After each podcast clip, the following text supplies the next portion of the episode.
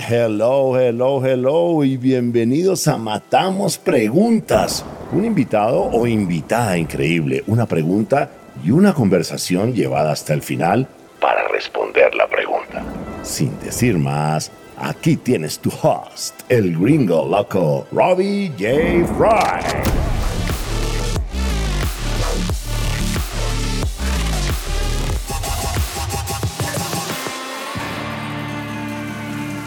Hola, hola, hola, ¿cómo estás? Bienvenidos a Matamos Preguntas. Mi invitada es mi gran amiga Laura Velázquez, co-founder at Archangel AI.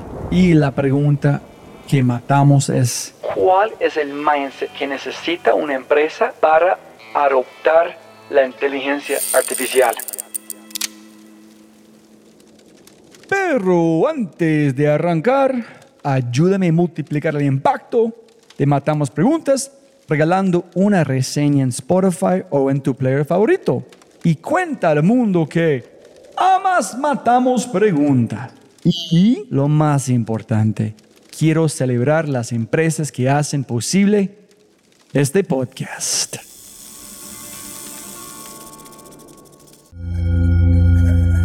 Oh, Dios mío, amo esta empresa. ¿Por qué?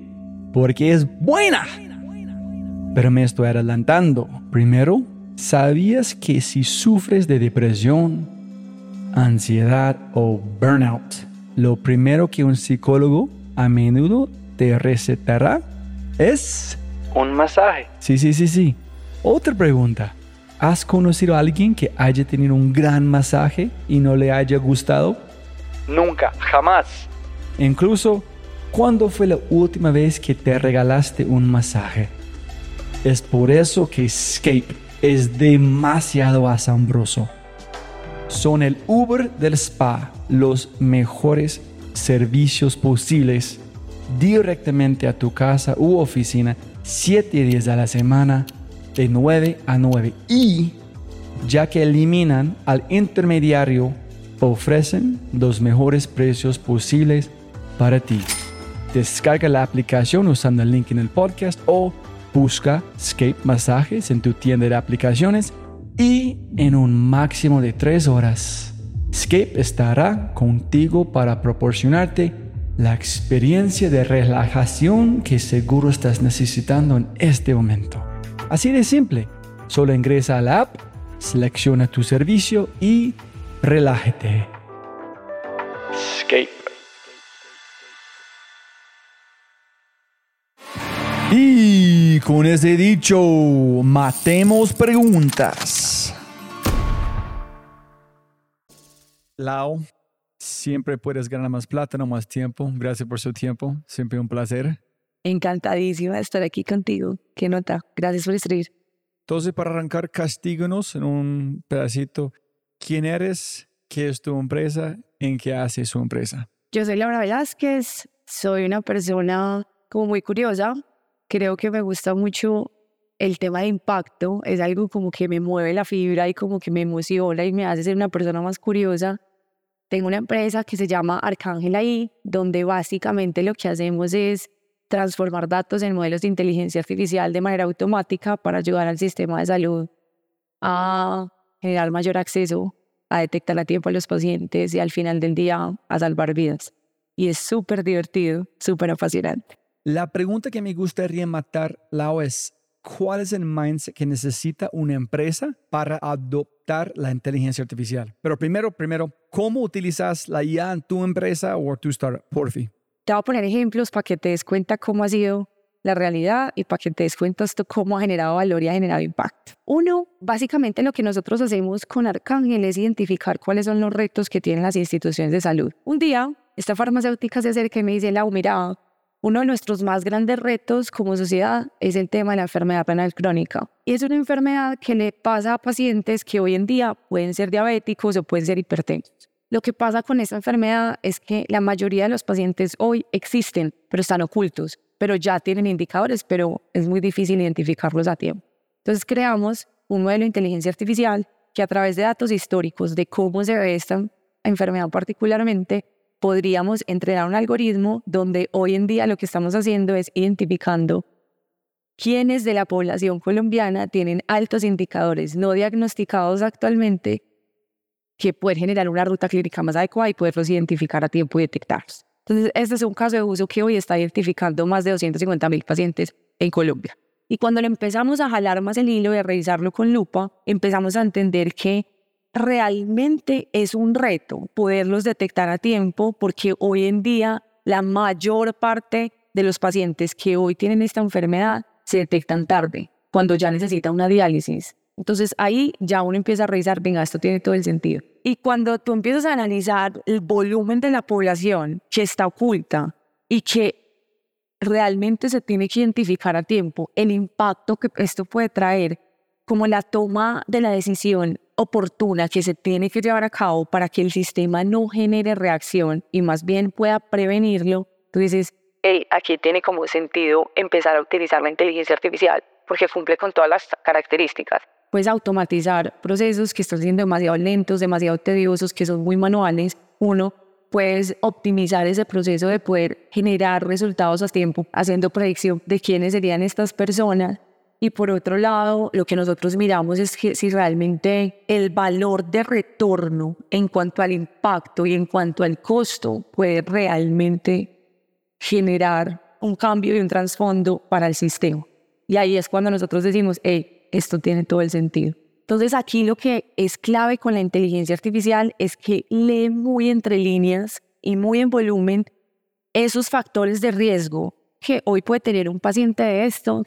Pueden ser, no sé, 7, 8, 9, 10, son ciertas variables. Lo que hace en este caso la inteligencia artificial es que analiza todas estas variables y además le da peso a estas variables para que en el momento en que en tiempo real tú le metas un volumen de pacientes, este algoritmo tiene la capacidad de priorizar cuáles tienen un alto riesgo bajo el total de las variables que pronto un médico simplemente no lo puede ver o bajo el sistema que tiene múltiple información no lo puede ver. Y aquí, bajo esta caracterización que te dice, ven, de estos 200 mil, estos 6 mil tienen un alto riesgo o tienen unos altos indicadores no diagnosticados hoy de esta enfermedad, para que de ahí en adelante estos médicos o el sistema o el que sea el encargado pueda decir, acá hay que hacer doble clic y generar una ruta de atención a este paciente, sea de un proceso de diagnóstico más específico o sea de un tratamiento en específico, ya ahí se puede tomar una acción. Entonces lo que hace en este momento este algoritmo en particular es que te clasifica la población para que identifiques reactivamente los que ya tienen indicadores que no estabas viendo. Segundo, que lo pongas como en amarillito o en naranja, estos que probablemente en algún momento, en los siguientes seis, siete meses o un año, pueden llegar a desarrollar la enfermedad para mantenerlos controlados y que no crucen esa línea. Y los que efectivamente todavía están sanos, que todavía no hay que mirar, pero que seguramente en el futuro hay que volver a revisar para que mantenerlos controlados. Eso es absolutamente increíble. Yo no puedo imaginar cuántos nuevos y maravillosos problemas se revelarán gracias a IA en el futuro y más que todo en tu enfoque de la salud. Ahorita que encontramos esa cantidad de pacientes que no habían sido diagnosticados de enfermedad renal crónica, pues yo llorábamos de emociones, que se me mediza la piel porque yo digo, wow, o sea, es tan increíble, es que mira, es tan increíble ver cómo algo que ha tomado tanto trabajo, no solamente Arcángel, o sea, de, de la industria, del sistema, que todos quieren el bien, pero es tan complejo a veces identificarlo, pero cuando tú empiezas y pones un pedacito, otro pedacito, otro pedacito, y el resultado que uno lo ve como magia, es tan hermoso ver cómo tú puedes realmente ayudar a estos pacientes, ayudar al sistema, ayudar a otro, que tú dices, pues pucha, además de eso, ya tengo 10.000 ideas de lo que puedo hacer con los 6.000. De esos 6.000, ¿por qué no hago uno que, un modelo ya que genere adherencia a un específico tratamiento que sea más accurate para el perfil que ellos tienen, para las variables de peso que ellos tienen y que realmente le pueda generar resultados más rápido y que además pueda eliminar el dropout y que pueda eliminar efectos adversos. Por dicho, a ti te se te vuela la mente y luego sobre ese se te vuela más la mente y luego sobre ese optimizas más tu conocimiento y es una red que tú no puedes parar. Es hermoso. Yo me sueño que en el futuro uno pueda como interconectar múltiples variables, no solo clínicas, sino de tu estilo de vida, socioeconómicas, para poder uno predecir inclusive una cantidad de cosas que no estamos identificando. Nosotros creamos un modelo de salud mental para detectar picos de ansiedad, picos de depresión y probabilidades de suicidio. Todo con base en historias clínicas psiquiátricas, por decirlo así, cuando ya un paciente ha tenido un contacto con un psicólogo, con un psiquiatra. Entonces, tomamos esas bases de datos históricas y con eso entrenamos el algoritmo. Y, o sea, bajo la población que lo corrimos, en Antioquia, te voy a decir, es una cosa impresionante. O sea, y la población está casi que en un 73, 75% mediano alto en riesgo. Ahora, dijimos sí, pero bueno, puede que esto esté un poquito no sucio, pero no nos esté dando el por qué este está llegando a eso para poder tomar acción, inclusive antes de que, muchísimo antes de identificarlo. Entonces, ¿qué tal si sumamos otras variables socioeconómicas de su comportamiento, por ejemplo, financiero, de su comportamiento de, inclusive de lectura, de su comportamiento en temas sociales? Por ejemplo, si yo sé que un paciente tiene altos indicadores clínicos de ansiedad o depresión, ¿qué tal si yo lo cruzo con variables de financieras? O, por ejemplo, si ha empezado a consumir libros de autoayuda, eso tiene unas incidencias que nadie se imagina, pero ahora con ella ahí estamos validando y científicamente haciendo estudios, por decirlo así, que puedan demostrar que eso sí tiene mucha incidencia. Robbie, uno de los principales retos con la inteligencia artificial es que nadie la entiende tanto realmente. O sea, hoy en día es como ese hot topic que todo el mundo está hablando, pero no lo están entendiendo. Entonces, nosotros tenemos un proceso de educación de eso en eso. Entonces, ahí hacemos una búsqueda activa. Entonces hablamos, AstraZeneca, vení, sentémonos, charlemos, cuál es su principal dolor, usted cómo está viendo esto en perspectiva. Y ahí empezamos a aterrizar de la mano de ellos esa necesidad, igual que con un hospital, igual que con un asegurador. Pero por el otro lado, nosotros todas las semanas, todo el tiempo, estamos identificando cuáles son esos factores principales, esas mayores incidencias en términos de patologías, ni siquiera de patologías solamente, de retos inclusive administrativos que dañan tanto los procesos actuales con el paciente. Entonces identificamos eso y empezamos a hacer experimentos. Venga, esto con AI, ¿cómo realmente puede entregar valor? Experimentamos, validamos los viernes, demo de funcionó o no funcionó, venga, validemos allá afuera. Y así es como también hemos sacado muchos de nuestros modelos. Entonces, buscamos datos rápidos del contexto en el que estamos que podamos validar y si vemos que la validación empieza a ser como interesante, o pueda, empieza a tener resultados chéveres, ahí inmediatamente hacemos un llamado a la acción, sea al que más le puede interesar esto, sea un hospital, sea una farmacia, sea el asegurador, y le decimos, oiga, hicimos estas pruebas, ¿qué tal si hacemos un piloto pequeño o una prueba de concepto interesante con su información bajo esta mirada y revisemos cómo se está comportando? Mira, estoy pensando en este mucho, pero de verdad no puedo esperar a ver lo que empresas como Archangel harán para mejorar la vida a miles y no ojalá mil millones de personas. Pero ahora para cambiar un poco de tema, ¿qué barreras has visto para que las grandes empresas comprendan, se adapten y utilicen la inteligencia artificial en sus empresas? La primera es el tema de que la gente entienda que ese hay bajo el concepto. Ni siquiera es la data, ni siquiera es, ese es un problema grande, educarse alrededor ¿Qué es inteligencia artificial? ¿Qué es? Básico. Dataset. Transformamos ese dataset en encontrar patrones y te entrega un resultado. Eso es básico, inteligencia artificial. Pero luego es cómo lo profundizas en concepto. Eso es como lo primero. Un reto muy grande en esta industria. Ojo, en esta industria. El segundo problema grande, el segundo reto es que la gente entienda cuáles son los problemas que tiene. Robito, puedes creer que cuando tú te vas a hablar a una conversación de entender, ven, ¿Cuál es tu mayor reto hoy? La gente no sabe, no lo sabe. No sabe qué es lo que más le duele, no sabe qué es lo que más le cuesta, no sabe cuál es el mayor cuello de botella. No lo saben. Ese es otro reto. Porque la gente sabe que tiene un problema. Ay, es que mi problema mayor es que no estoy vendiendo tanto. ¿Y por qué no estás vendiendo tanto? No tienen idea. No están jalando el hilo de identificar dónde está ese cuello de botella. Y eso pasa en, bueno, mi problema mayor es que tengo un montón de enfermos de diabetes. ¿Por qué? Entonces hay que jalar el hilo para realmente identificar dónde es que están esos cuellos de botella. Es porque no estamos haciendo apropiadamente un programa de prevención y promoción que nos ayude a educar a los pacientes y a nosotros las personas en cambio de hábitos, puede ser. O no estamos identificando previamente o los prediabéticos porque no estamos identificando esas variables de riesgo antes o esos factores de riesgo. Hay que jalar mucho el hilo para realmente identificar dónde está el real problema. La industria de la salud es una industria altamente regulada, es demasiado compleja, donde por donde tú quieras como empezar a innovar, empiezan a haber muchos frames regulatorios. Eso por un lado. Y segundo, es una industria donde gestiona 100% la enfermedad, no la salud. Entonces estamos tan en el día a día, en tan en la reacción, que no hay capacidad ni siquiera para pensar en transformación digital. Debe un espacio donde el sistema o los líderes o las personas que trabajan en esta industria son cercanas a lo que llamamos hoy innovación, lo que llamamos hoy tecnología. Entonces, simplemente esa brecha de conocimiento hace que haya mucha incertidumbre y haya mucho miedo en decir, esto suena demasiado cool y demasiado interesante, pero ¿qué pasa si no cubro bien los datos?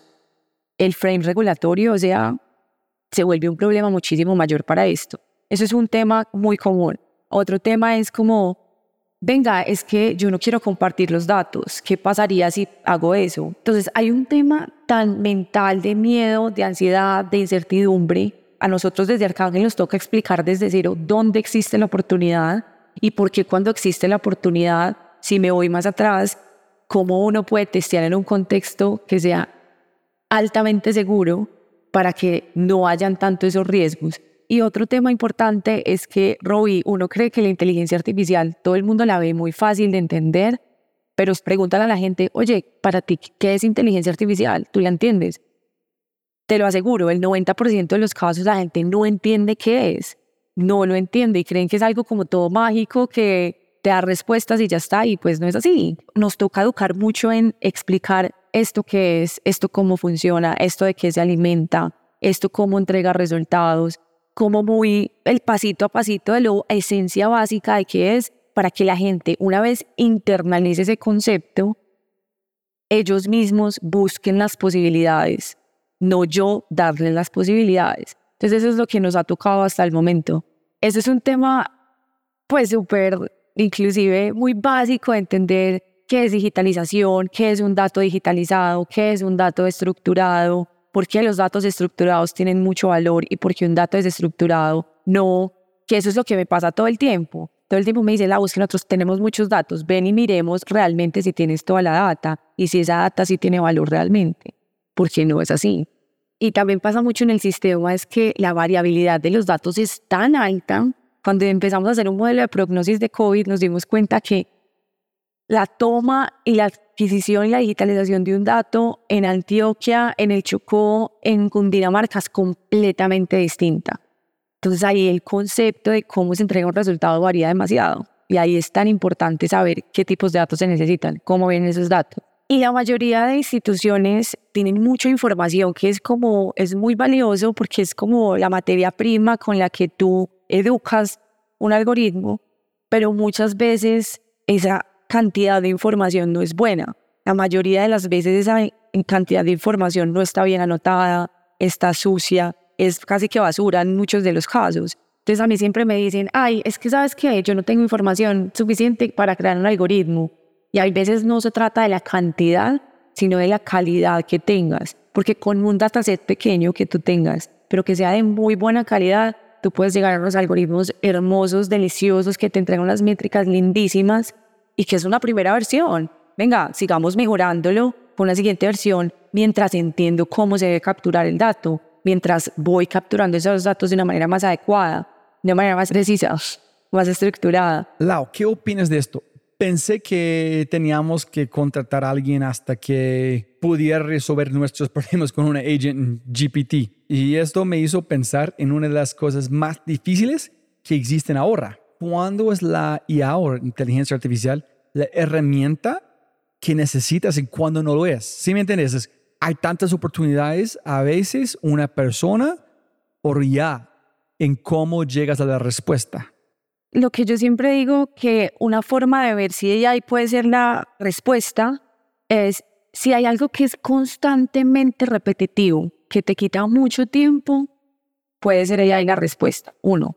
Si hay algo que es exceso de volumen, donde te cuesta identificar insights o te cuesta mucho sacar esos insights para poder generar una respuesta o tomar una decisión, ahí probablemente también puede generar respuestas de inteligencia artificial.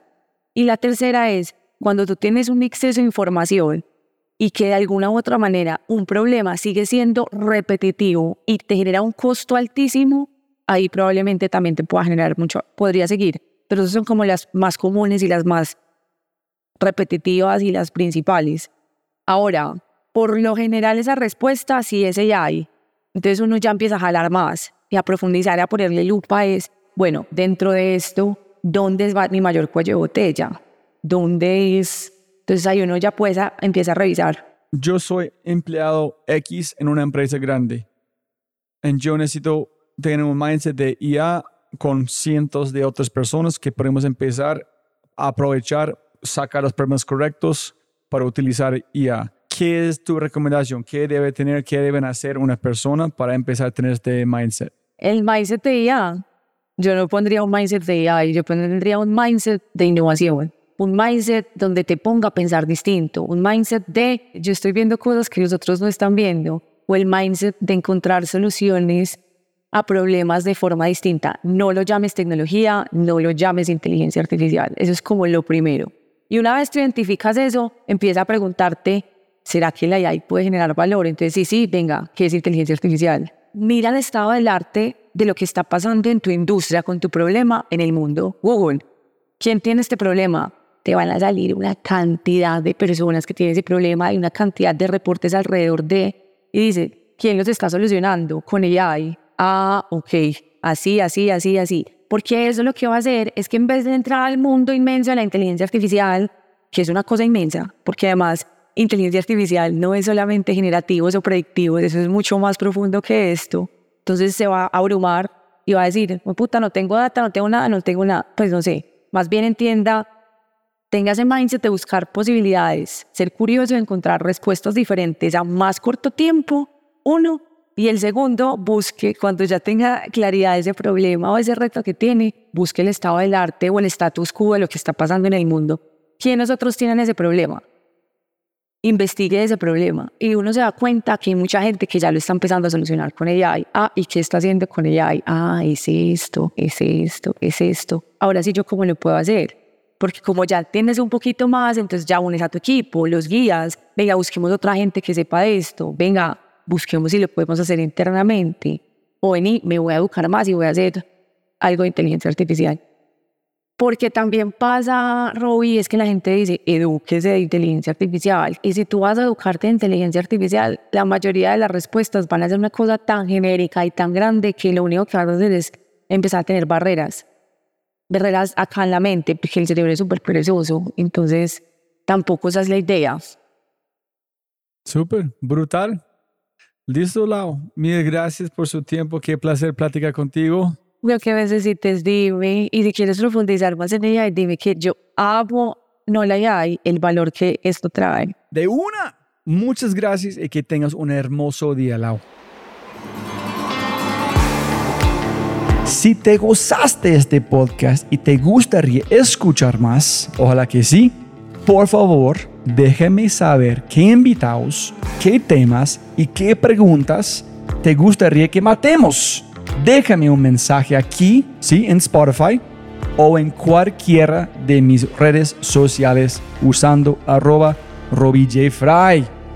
Y también, si quieres la versión extendida de este podcast, debes ser un miembro de Quinto y puedes encontrar todo en quinto.ai, k i n n t -O Muchas gracias por escuchar y siempre puedes ganar más plata, pero no más tiempo. Chau, chau, chau.